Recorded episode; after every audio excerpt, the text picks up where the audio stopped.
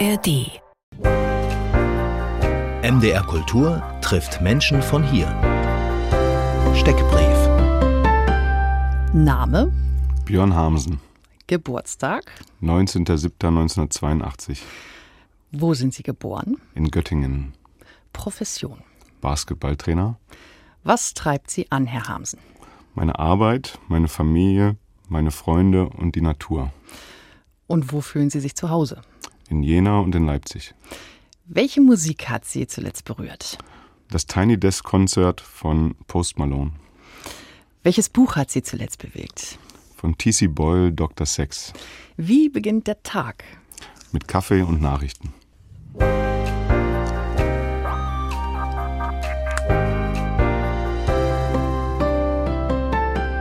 Kaffee und Nachrichten, nichts zu essen? Ja, das dauert ein bisschen. Meist kommt dann noch Sport und danach erst Essen. Ist das gut, wenn man vor dem Essen nochmal Sport macht? Also ich weiß nicht, ob man das so sagen kann, aber ähm, ob das gut ist. Aber ich fühle mich danach besser.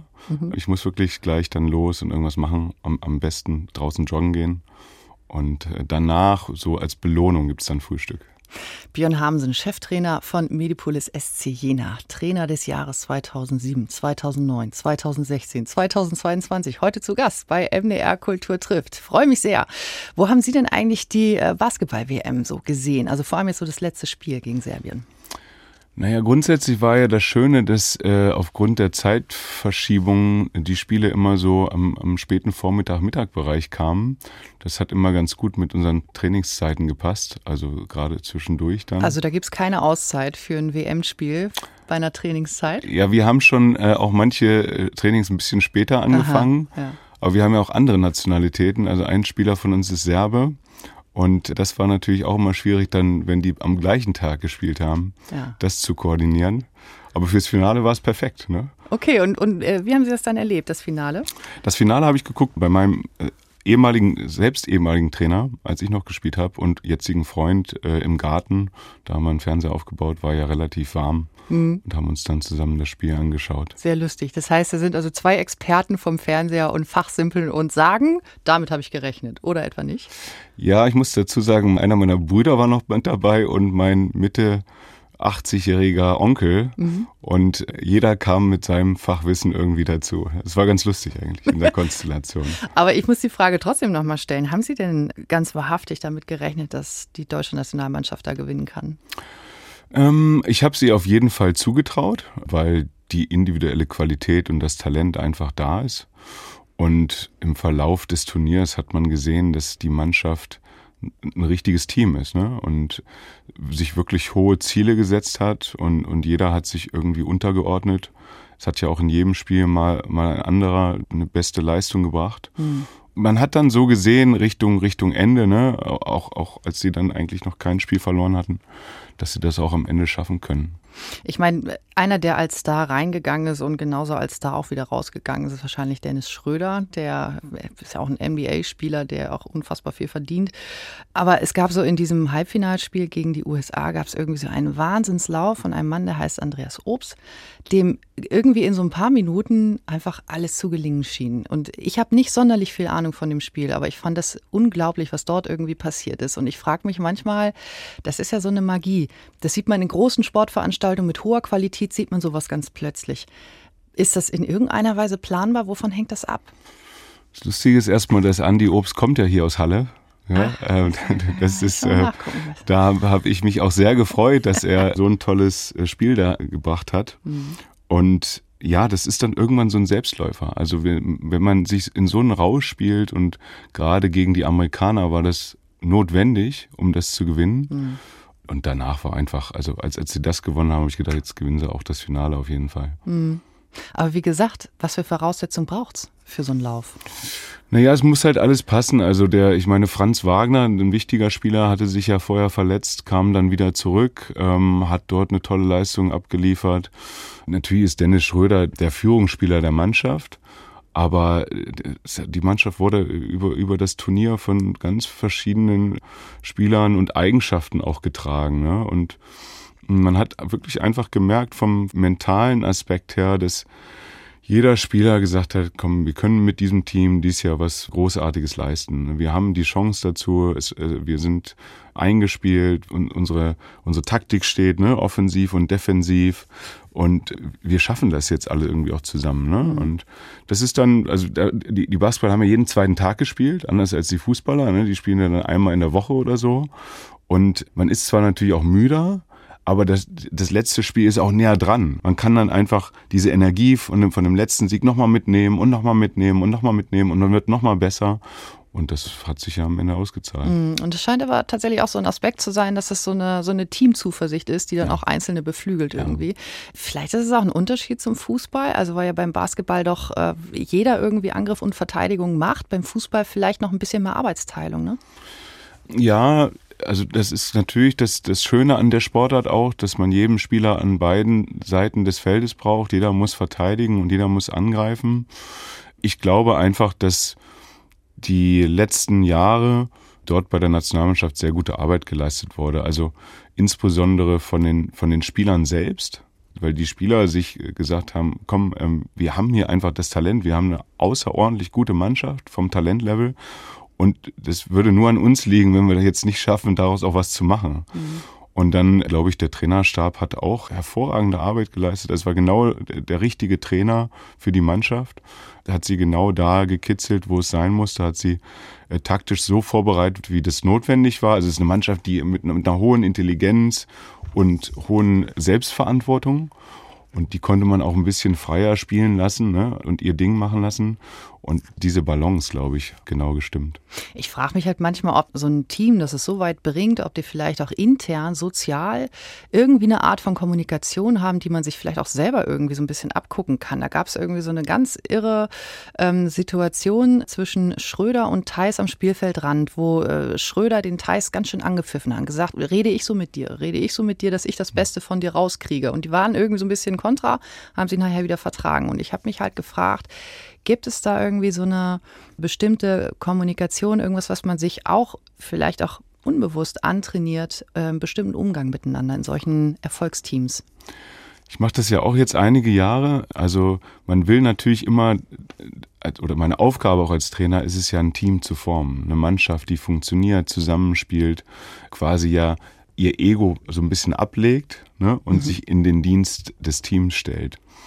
Aber nur mit Friede, Freude, Eierkuchen, wenn man das jetzt mal so plakativ sagen darf, kann es eigentlich nicht funktionieren. Also die Mannschaft war ein wirkliches Team und ein Kollektiv, aber es gab auch Reibung. Und Reibung ist, glaube ich, sehr wichtig, um zu wachsen. Ja, Reibung entsteht öfter, wenn man verliert. Jetzt haben die Deutschen ja gar nicht verloren. Mhm. Ja, aber trotzdem Reibung da drinnen zu haben und, und zu zeigen, wie ambitioniert alle sind. Ja, also das Reibung entsteht ja auch, weil, weil alle vier wollen ne, und einen hohen Anspruch haben. Und dann mit dieser Reibung umzugehen und das dann wieder auszuräumen, daraus zu wachsen und nicht irgendwie persönlich beleidigt zu sein, ja, sondern zu sagen, das war jetzt wichtig, dass wir darüber gesprochen haben, es ist ausgeräumt und jetzt geht's weiter. Mhm. Und das offenbar auch recht kompromisslos. Ja. Das ist wahrscheinlich auch eine große Fähigkeit. Ja. ja, kann man sich auf jeden Fall abgucken. Ich als Frau frage mich natürlich auch Basketball, wie sieht es denn da eigentlich mit den Mädels aus? Beim Fußball kommen jetzt die Frauen so langsam, aber sicher, aber auch da ist es, muss man schon sehr hohe Ligen spielen, überhaupt damit einen Verdienst generieren zu können. Man muss sehr, sehr viel Zeit opfern, um da irgendwie aufzusteigen als Frau. Und dann kommt halt irgendwann auch so dieser Punkt, ne? kann ich jetzt eigentlich meinen Job noch machen oder entscheide ich mich jetzt für den Fußball? Wie ist das beim Basketball mit den Frauen? Ähm, also es ist ja so, dass immer der, der Fußball ist natürlich immer Vorreiter mhm. und dann ziehen die anderen Sportarten auch oft nach, was auch in dem Fall natürlich sehr gut und sehr wichtig ist. Ich weiß noch, als ich selbst Spieler war, mit 15, 16 äh, in, in Jena an der Sportschule war, da hatten wir ein paar Mädels mit dabei, die auch voll mit uns mittrainiert haben, weil es gar keine ganze Mädchenmannschaft oder Frauenmannschaft gab für sie das hat denen natürlich und, oder hat uns allen geholfen, ja, in, in, in dem Moment. Aber es ist, wie du gesagt hast, leider noch so, dass äh, da auch die Frauen oder die Mädchen nicht die gleichen Chancen haben. Ne? Es, es fehlt einfach natürlich an Infrastruktur noch. Das ist ja das Erste. Ne? Es fehlt an Quantität. Ne? Mhm. Also, also Infrastruktur ist, glaube ich, dann auch so eine Generationssache, oder? Dass die Eltern den Kindern eben auch sagen können, hast du nicht Lust auf diesen Sport? Ja, und es fehlt natürlich auch oft noch immer von den Vereinen die Möglichkeiten aufzubauen, dass man sagen kann, wir haben in jeder Altersklasse auch ein, zwei, drei Mädchenmannschaften.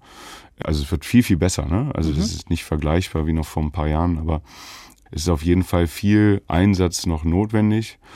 Und dann kann man auch wieder über den nächsten Schritt noch sprechen, ne? dass, dass die dann im, im Erwachsenenbereich vielleicht Geld dazu verdienen können oder natürlich im besten Fall irgendwann dann auch Profispielerinnen werden. Ja? Mhm. Aber da haben wir noch, glaube ich, einen, einen, Weg vor uns. Aber er ist zumindest eingeschlagen. Ist so ein Symptom ne, vom Basketball in Deutschland, der so seinen vielleicht langsam, aber stetigen Weg nach oben nimmt. Basketball in Deutschland, ganz, ganz interessante Geschichte. Wir sprechen heute bei MDR Kultur trifft mit Björn Hamsen darüber.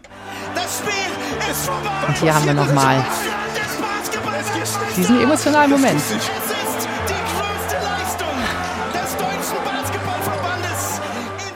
Das ist der Punkt, ja, der es im Endeffekt nachher ausgemacht hat, warum also jetzt Basketball hier in Deutschland wirklich wesentlich öfter auch besprochen wird. Wie sieht denn das jetzt gerade aus mit Interviewanfragen nach so einem Sieg, nach diesen Momenten, die jetzt wahrscheinlich auch, ja, die ja Millionen von Menschen im Fernsehen irgendwie mitverfolgt haben, der Sieg der deutschen Nationalmannschaft im Basketball? Also es ist natürlich großartig für unsere Sportart und ich meine, seitdem ich 13 bin, ähm, sind glaube ich jetzt 28 Jahre her, bin ich einfach in, in dieser Sportart leidenschaftlich verankert. Ne? Und der Weltmeistertitel hilft uns enorm. Ja? Das ist, man merkt das in allen Bereichen. Hm, wenn man irgendwo ist, unterwegs ist, mit, mit Leuten redet, die vielleicht auch gar nicht mit Basketball bisher zu tun hatten, haben jetzt eine Bindung. Ne? Und dann kommt man ins Gespräch über die Sportart und ich merke das auch jetzt, dass, dass natürlich viele sagen, ach, wir, wir kommen auch mal zum Spiel, ähm, wir haben das im Fernsehen gesehen. Die Begeisterung ist immens und es ist eine schöne Welle, die da kommt und ich hoffe, wir können sie lange reiten und gut damit umgehen. Ist vielleicht auch ein kleines Gegengewicht zu den Niederlagen, die wir so im Fußball jetzt erlebt haben. Damit ist die Welle für den Basketball umso größer. Björn Hamsen zu Gast hier bei MDR Kultur trifft. 2009 wurde er noch von der Sportbild betitelt als der zweitjüngste Basketball-Bundesliga-Trainer aller Zeiten. Das heißt, da steckt schon eine ganz, ganz spannende Biografie dahinter. Wie sind Sie eigentlich zum Basketball gekommen? Wo ging denn das Ganze los? Ja, ich bin ja in Göttingen geboren und ähm, Göttingen ist eine Basketballstadt, Universitätsstadt. Da ist Fußball gar nicht groß und ich war so ein Sportmuffel als Kind. Also meine Eltern haben mich versucht, irgendwie zu jeder Sportart zu begeistern, damit ich irgendwas mache. Mhm. Und äh, ich hatte aber nicht irgendwie Lust an irgendwas. Und dann, als ich in die fünfte Klasse kam, hatten meine ganzen äh, Freunde äh, nachmittags keine Zeit mehr, weil die alle selbst zum Training gegangen sind. Mhm. Dann habe ich gesagt, okay, wenn ich mit denen Zeit verbringen will, dann muss ich auch dahin gehen. und dann war ich dann da eine Woche und dann war ich infiziert. Und okay. da jeden Tag und am Wochenende in der Halle. Okay, dann spare ich mir jetzt die Moderation, in der ich sage, Björn Hamsen seit seinem dritten Lebensjahr völlig begeistert vom Basketball. Nein, er wollte einfach seine Freunde sehen. 1995 ging es nach Bad Berka. Da waren sie 13 und damit war Jena der neue Basketballstandort, aber erstmal so das Ankommen in Bad Berka aus der eben benannten Basketballstadt Göttingen. Das stelle ich mir als einen ziemlich schwierigen Umbruch vor. Ja, das war's, definitiv. Also auch vor allen Dingen schulisch gesehen, weil ich in Göttingen in der, in der, auf dem Gymnasium waren wir äh, sprachlich orientiert und da bin ich äh, relativ weit gewesen und in Bad Berka war das Gymnasium naturwissenschaftlich orientiert.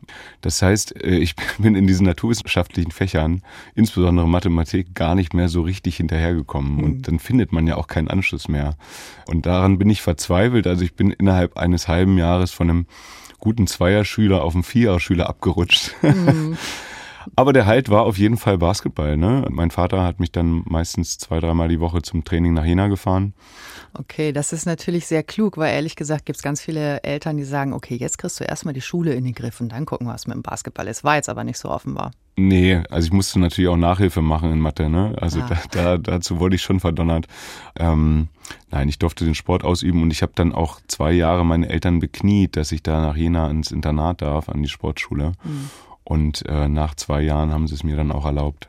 Klingt aber jetzt erstmal ähm, nach selber Basketballspieler werden. Dann aber ganz früh schon eigentlich umgeschwenkt auf den Wunsch, nein, ich möchte Trainer werden. Wie kam es eigentlich dazu?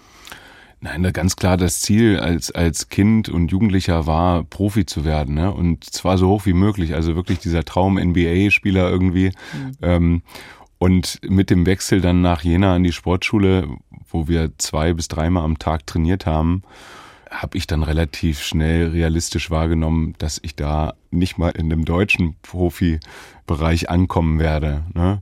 Und wollte eigentlich gar nicht erst Trainer machen, habe dann während meines Zivildienstes so ein bisschen beim Verein ausgeholfen als Minitrainer. Hab schon gemerkt, dass mir das auch Freude macht und bin dann eigentlich zum Studium nach Bamberg gewechselt und musste aber warten, um diesen Studienplatz zu bekommen. Und während dieser Wartezeit habe ich da, äh, um, um auch eigenes Geld zu verdienen, als Trainer angefangen und habe dann von einer Mannschaft auf zwei Mannschaften mich vergrößert, habe so Stützpunkttrainings geleitet und wirklich gemerkt, das ist eigentlich genau mein, mein Ding ne? und das, was mir Freude bereitet und habe auch ein gewisses Talent da drin ja, und habe dann äh, meinen Eltern erzählt, dass ich das Studium nicht mache, sondern jetzt hier als Trainer mich versuche. Oh Gott, oh Gott. Ja, da waren die anfangs nicht so begeistert, aber die haben dann auch schnell gemerkt, dass ich mich da, glaube ich, ganz gut verwirklichen kann. Das ist ja eigentlich auch eine irre Entscheidung. Also dann als sehr, sehr junger Trainer, der das auch gerne professionell machen möchte, eigentlich sich das wirklich schon so vorgenommen hat. Und eben auch mit der Erkenntnis, ich selbst werde kein Basketballspieler und trotzdem aber so diese Festigkeit zu haben, Leute anzuleiten, zu sagen, ich, ich weiß, wo es lang geht. Wo kommen die her? Ja, vor allen Dingen äh, damals war es auch so, es gab wenig hauptberufliche Trainerstellen. Mhm. Also das war auch einfach so ein Traum, so ein Wunsch, ne, dem man dann da so nachgegangen ist, ohne sich über äh, in dem Alter über die Konsequenzen nachzudenken. Ja, also das, das Anleiten von Menschen ähm, da steckt ja so ein bisschen Führungsqualität drin. Ich glaube, das merkt man auch schon früh, ob man das hat. Und rückblickend kann ich schon sagen, dass ich immer so, wenn wenn es um irgendwelche Entscheidungen ging, ne, also wenn man eine Gruppe hat von Leuten und sagt jetzt, also gehen wir nach A oder nach B, dann habe ich gesagt, komm, wir gehen nach A. Mhm. Und konnte es, glaube ich, auch ganz gut dann verkaufen, selbst wenn es falsch war. Aber das hat mir natürlich dann da in dem Job extrem geholfen zu dem Beruf gehören, das ist irgendwie mit drin auch Entlassung. Also bei einem Abstieg oder äh, wenn die Mannschaft dann eben mal nicht gesiegt hat, ist irgendwie so mit drin in der Biografie. Und trotzdem steht man dann immer wieder auf und sagt, ich weiß, wo es lang geht. Wir kommen in die erste Bundesliga und das ist ihnen auch diverse Male auch gelungen wenn man das äh, sich mal so in der Liste anguckt, ich glaube, ihr Ruf ist gar nicht so schlecht als Basketballtrainer. Aber wie, wie kriegt man das hin? Also, dass man sich immer wieder vor eine Mannschaft stellt, von der man vielleicht sogar auch schon entlassen worden ist. Ich glaube, in Jena war es ja auch so, sechs Jahre in Jena trainiert, dann hat es nicht mehr geklappt, dann raus und jetzt aber wieder zurück in Jena und wieder das Zepter in der Hand. Das ist ja eigentlich echt so das, das Stehaufmännchen im Verein, oder nicht? Ja, also, also das, vielleicht zwei Sachen dazu. Das eine ist, ähm, ich habe ja als Jugendtrainer angefangen. Das ist ein ganz anderes Arbeitsumfeld und Anforderungen als Profitrainer. Als Profitrainer hat man vor allen Dingen eine Mannschaft, um die man sich kümmert. Man muss natürlich alles dafür tun, dass man Spiele gewinnt. Es geht auch um die Ausbildung von Spielern, aber es steht nicht so im Vordergrund, es steht mehr das Taktische im Vordergrund. Mhm. Und dazu gehört halt auch, dass man entlassen wird. Also ähm, das letzte Spiel in einem Verein ist meist eine Niederlage. Ne? Mhm. Ähm, und am Anfang war das ganz schwierig für mich, damit umzugehen. Und es ist auch heute so, dass, dass es weh tut, wenn, wenn es so ist. Aber was mir hilft, ist so ein bisschen auch zu wissen, ich habe meine guten Freunde und meine Familie und für die ist das ja total egal, ne? ob, ob ich jetzt da erfolgreich bin oder nicht. Ja, und dann mit Jena ist es so, dass Jena ist halt mein Club. Also ich habe da in der Jugend gespielt. Ich habe dort als Jugendtrainer quasi alle Mannschaften trainiert, die man trainieren kann, von Mini bis äh, erste Bundesliga. Also es gibt keinen Verein, mit dem ich mich mehr identifizieren kann. Und ich freue mich einfach, da wieder zurück zu sein und dachte jetzt auch, auch ein drittes Mal zurück zu sein und vielleicht wird es auch nochmal irgendwann ein viertes Mal ein fünftes Mal. Ich freue mich, zu Hause zu sein und auch mein Sozialleben um mich herum zu haben. Ja, verrückter Job. Aber ähm, wie ist denn das? Wie viele Trainerstellen, also professionelle Basketballtrainerstellen in Deutschland gibt es denn dann eigentlich, wenn man dann also eben entlassen wird? Was hat man da für Optionen? Viel, viel mehr als, als ich angefangen habe. Also es, es gibt jetzt 18 in der ersten Liga, also als Cheftrainer und 18 in der zweiten Liga als Cheftrainer. Und äh, dann gibt es quasi Landestrainerstellen, dann gibt es auch, auch deutlich mehr äh, hauptamtliche Jugendtrainerstellen in den einzelnen Vereinen. Aber es ist trotzdem so, dass man jetzt nicht sagen kann, man kann sich da einen Job mal schnell aussuchen. Ne? Also wenn man, gerade wenn man sagt, wie ich jetzt, man, man will Profitrainer sein, sagen wir jetzt eine von diesen 36 Stellen zu bekommen, ist ja auch vielleicht ein Privileg, kann man sagen. Ne? Also ich freue mich darüber, dass ich die, so eine Stelle habe gerade und ähm, mir macht das immens Spaß und versuche meistens morgens aufzustehen und mit meinem Kaffee dann zu sagen, toll, dass ich das jetzt hier machen kann. Ja, Sie haben mit 20 Jahren ein Buch geschrieben, das heißt Basketball emotional mit mentaler Stärke zum Erfolg.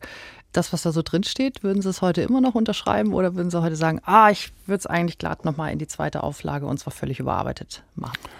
Nein, es, äh, ich habe das damals mit einem äh, Sportpsychologen zusammengeschrieben, der sich im Basketball gar nicht so auskannte und, und äh, dann haben wir uns da zusammengetan, weil ich auch viele Dinge von ihm damals in den Jugendmannschaften praktiziert und umgesetzt habe. Wie ich schon gerade meinte, es geht halt bei den Jugendlichen vor allen Dingen um die Entwicklung des Einzelnen, ne? sowohl physisch als auch natürlich äh, in, den, in den basketballballerischen Fähigkeiten, aber auch mental. Und da haben wir viele dieser Dinge auch angewendet. Ne? Jetzt im Profibereich eher wenig, aber es gibt natürlich gerade in der Motivation der Mannschaft oder man, man hat ja ein Kollektiv, also jeder hat hat, ist anders zu motivieren, ne? Und jeder ist anders anzusprechen. Den einen kann man mal ein bisschen, muss man mal ein bisschen doller anpacken, ja, also nicht anpacken, aber, aber mal ein bisschen härtere Worte finden und den, den anderen muss man eher streicheln und äh, netter sein. Da gibt's einige hm, Methoden auch noch damals aus diesem Buch, die ich bis heute anwende. Und das, das meiste hat auch heute noch Bestand, ja. Björn Hamsen ist heute zu Gast bei MDR Kultur, trifft Basketballtrainer zurück in Jena. MDR Kultur trifft Menschen von hier. Fragebogen. Björn Hamsen, haben Sie ein Vorbild oder eine Lebensmaxime? Never too high, never too low. Welches Bildungserlebnis ist Ihnen in Erinnerung geblieben? Als ich bei der spanischen Nationalmannschaft hospitiert habe. Was genau war da so äh, markant? Einfach die Qualität der Spieler, also es war und die Professionalität der Spieler, aber auch die Professionalität wie das Training umgesetzt wurde, war sehr faszinierend, hat mir extrem geholfen. Sind die Spanier in der Infrastruktur im Basketball ein bisschen weiter als Deutschland? Damals ja. Mittlerweile haben die, glaube ich, hat sich das gut angepasst. Nächste Frage, wann fühlen Sie sich am lebendigsten? Wenn ich im Wald bin. Also gar nicht mal am Rande des Spielfelds? Äh, nee, das ist schon auch sehr zehrend. Ähm, liebe das auch. Aber so wirklich, dass, dass man durchatmen kann, ist definitiv im Grünen. Woran glauben Sie? Ja, dass man das Leben so lange genießen sollte, wie man es kann. Was finden Sie schwerer, anfangen oder aufhören? Anfangen.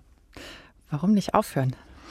Ich weiß nicht. Also ich habe so nachgedacht, vielleicht auch, weil bei mir aufhören äh, recht abrupt manchmal ist. Ist ja gar nicht, oft gar nicht von mir gewählt. Manchmal nicht selbstbestimmt, ja. ja. Und deswegen muss man sich gut daran gewöhnen und damit umgehen können, aufzuhören.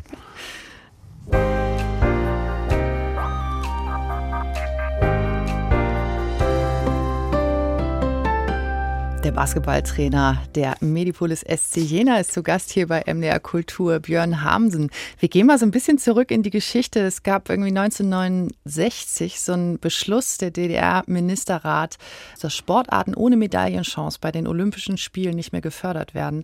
Und das hieß eben auch für den Basketball einen ziemlichen Zusammenbruch. Hat man davon eigentlich noch was gemerkt, jetzt als Sie zum Beispiel in Jena in Bad Berka dann in den 90ern angefangen haben? Ja, das war ja tatsächlich das so ein bisschen das Problem für mich damals, dass als wir nach Thüringen gezogen sind, es eigentlich nur diesen Standort Jena erstmal gab. Mhm. In Gotha ging das dann auch so ein bisschen los mit sehr engagierten, ehrenamtlichen, basketballverrückten Menschen. Und die Sportart Basketball an sich wurde da erst kurz vorher auch an, an der Sportschule in Jena überhaupt etabliert. Und ich war einer der ersten Jahrgänge, der dann in der Sportart auf die Schule kam. Und das hat natürlich eine immense Aufbauarbeit gebraucht. Also ich kenne ja auch noch viele dieser Leute, die sich da so reingehängt haben. Und ich glaube auch, äh, diese ganzen Verdienste, ne, sowohl jetzt auch, äh, so wie in Jena, als auch Gotha damals, oder wenn man nach Chemnitz geht, nach Weißenfels und oder jetzt, jetzt auch Rostock, das waren einfach Leute, die sich da in den letzten 30 Jahren so unfassbar engagiert haben, dass man jetzt da Profibasketball auf einem sehr mhm. guten Niveau spielen kann. Und wie verhalten sich jetzt die Teams so innerhalb der unterschiedlichen Ligen? Ich glaube, ich habe über ein Team mal gelesen, was in Erfurt oder so, wo, wo es gesagt wurde, ja, es ist irgendwie so ein typisches Fahrstuhlteam, rein in die Liga, raus in die Liga. Wie sind so die ostdeutschen Teams da so aufgestellt im Bundesvergleich? Mittlerweile sehr gut. Chemnitz hat sich etabliert in der ersten Liga, spielt da um die, um die Playoff-Plätze mit, haben unglaubliche Arbeit gemacht, was die Sponsorenbreite anbelangt. Weißenfels ist seit, seit Jahren in der ersten Liga, ist auch mal ab und zu abgestiegen, aber auch wieder schnell aufgestiegen. Rostock, wie gesagt, jetzt hochgekommen in die erste Liga, auch eine tolle erste Saison gespielt da ich glaube, durch diese, diese Zeit, die erstmal gefehlt hat, aber jetzt eine andere Generation auch da ist, die äh, zu Zuschauern geworden ist oder auch Sponsoren selber geworden sind, ne? Und dieser, dieser Pool an Menschen, die das, diese Sportart mögen und unterstützen, hat sich, glaube ich, da über die Jahre sehr, sehr gut entwickelt. Ab wann kann man denn eigentlich vom Basketball leben? Ab welcher Liga? Zum Beispiel, ja. Ähm, also ich würde sagen, jetzt so die Liga, in, in der wir mit Jena spielen, also Pro A, die, die zweite Liga, da kann man zumindest über die Karriere hinweg gut leben, aber es reicht nicht aus, dann, also man ist ja immer Frührentner als mhm, Sportler, muss mhm. man sagen. Ne? Vorsorgen also, dann. Ja. ja. Äh, und dafür reicht es nicht aus, deswegen, ich habe immer auch viele Spieler dabei, die nebenbei noch ein Studium machen. Als ich jetzt in Münster gearbeitet habe, da haben alle Spieler äh, nebenbei noch da an der Uni studiert oder hauptsächlich an der Uni studiert. Mhm. Und auch jetzt bei mir in der Mannschaft in Jena sind einige, die nebenbei noch ein Fernstudium machen. Ist das ein Vor- oder ein Nachteil?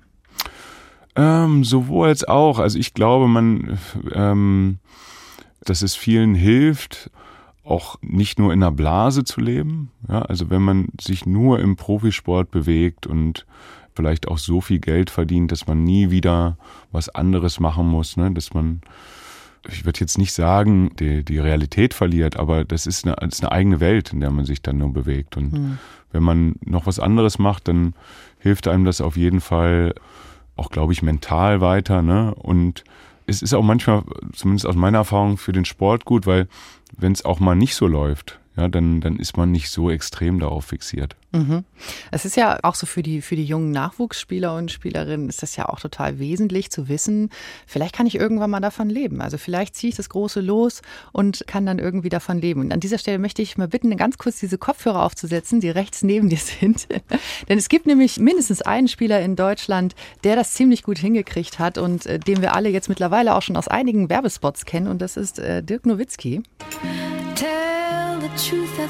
Was haben wir früher mal gesagt? Damit der Große stark wird. Ja. Wenn du einfach mehr bekommst. Ja, also das ist so ein wunderbarer Werbespot mit Dirk Nowitzki, der irgendwo in der Fleischerei steht, kriegt ein Stückchen Wurst angeboten und isst das und alle freuen sich. Ich denke tatsächlich, also Werbeverträge, das ist schon irgendwie so ein Punkt auch, ja, also dass man dafür äh, nicht nur für den eigenen Sport steht, sondern dann eben auch plötzlich für irgendwelche Marken steht und so weiter. Geht irgendwie alles einher in so eine Vorstellung von, ich verdiene irgendwann mal was in diesem Sport. Wie war denn das bei dir? Ab wann konntest du, in Sie wollen wir noch sagen, ab wann konnten Sie denn davon leben?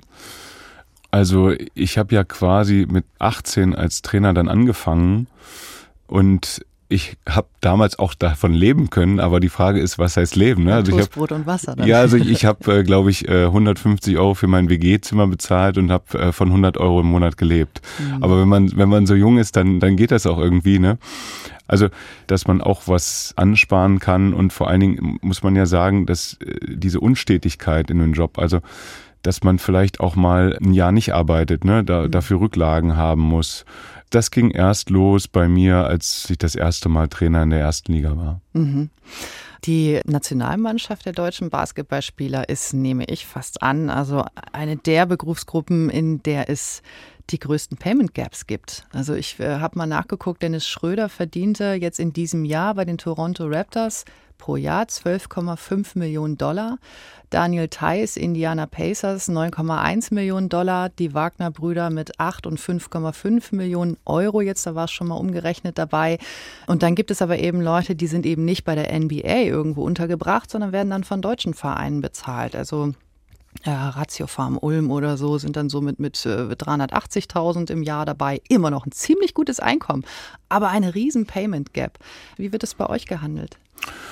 Naja, man, man muss natürlich sehen, dass bei diesen immensen und utopischen Gehältern, äh, die, die man jetzt einfach dann so ausspricht, ne, ähm, hat der Sport einen Vorteil, nämlich die Arbeitnehmer werden hoch beteiligt an der Nachfrage des Produkts.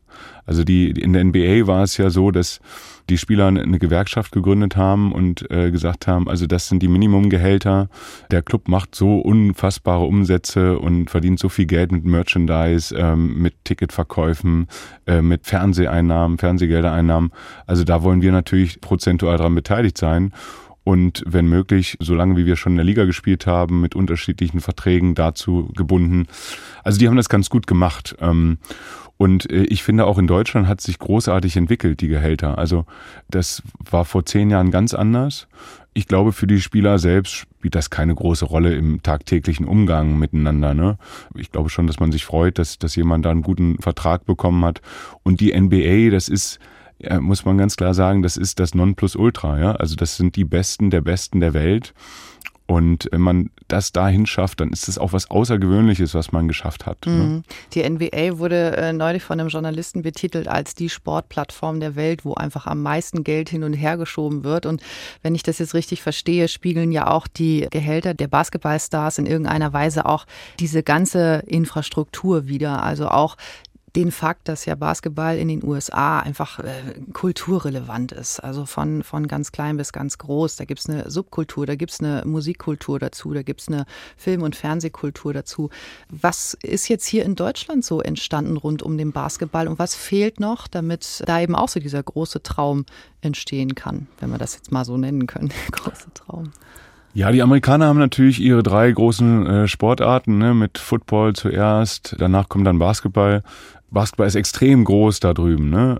Bei uns ist es so, dass der Basketball vor allen Dingen hier sich entwickelt hat, einmal durch, durch die Amerikaner, die äh, nach dem Zweiten Weltkrieg noch in verschiedenen Städten äh, stationiert waren und dort angefangen haben, Kommunen zu etablieren, ne, wo, wo auch, auch nicht nur die Amerikaner gespielt haben, sondern wo dann auch, auch Leute von außerhalb der Kasernen kamen und angefangen haben und gerade in so, ich sag mal so Städte wie Gießen, Bamberg, ne, da hat sich das groß entwickelt mm, und dann vor allen Dingen in Universitätsstädten in Deutschland, weil es ist ja eine Universitätssportart eigentlich. Ne? Mhm. Äh, aber das, das war, als ich auch angefangen habe, so war das damals. Heute ist das ganz anders. Ne? Es ist ähnlich wie in den, in, in den USA schon, dass man sagen kann, es hat sich zu einer Mode entwickelt. Du hast ganz viele, viele äh, Kinder und Jugendliche, die so begeistert sind von dieser Subkultur und äh, ich sag mal von dieser Coolheit der Sportart, ja. Und natürlich jetzt auch nochmal mit diesem Weltmeistertitel hilft uns das immens. Merkt man das auch wirklich? Also ich habe jetzt äh, neulich, äh, sagte ein Bekannter von mir, ach schade, irgendwie ist so dieser Weltmeistertitel gar nicht genug gewürdigt worden jetzt in den Tagen in Deutschland. Äh, was denken Sie dazu?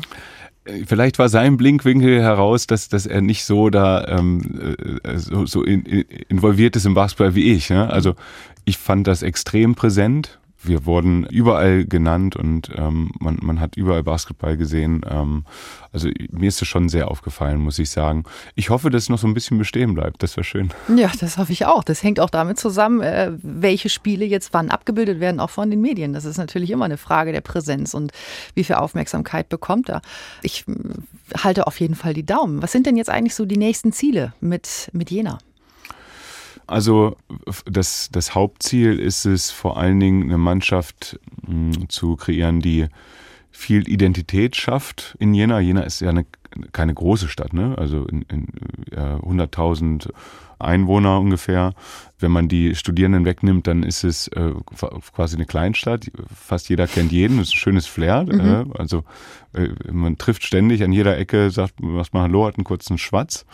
Mm, aber es ist natürlich extrem wichtig, dass die Spieler auch da in der Stadt sichtbar sind.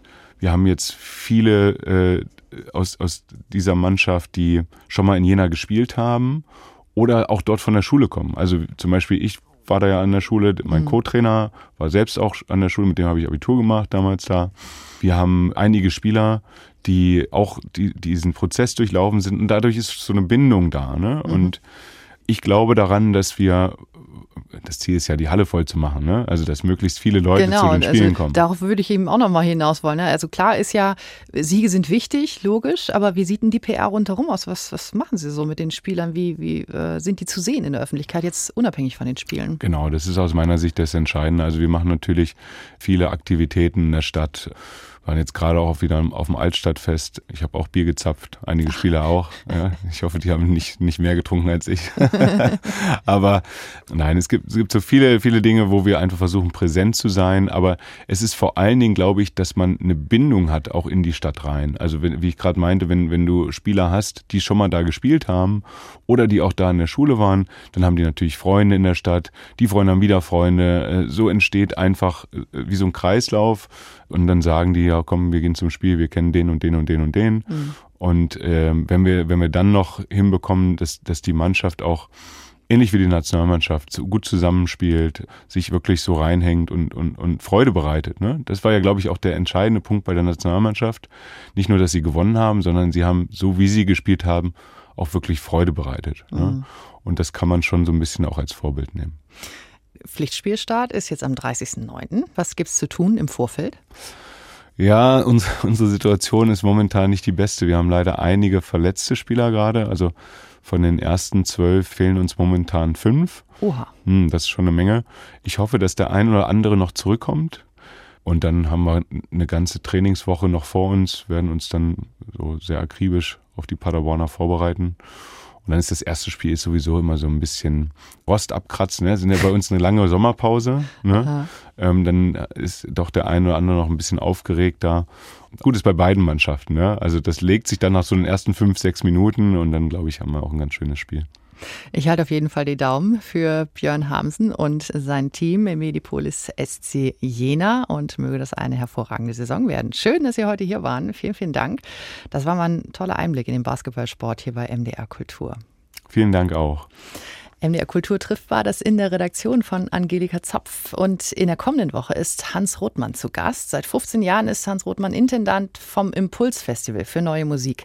In Halle, Magdeburg, Halbe und Leipzig ist das Impulsfestival unter dem Motto No Time Like the Present und mit dem Thema Wasser zu hören, zu sehen, vom 7.10. bis zum 15.10. Mein Name ist Julia Hämmerling. Ich danke ganz herzlich fürs Zuhören. Tschüss, bis bald. Alle unsere Gespräche finden Sie auf mdrkultur.de und in der ARD Audiothek.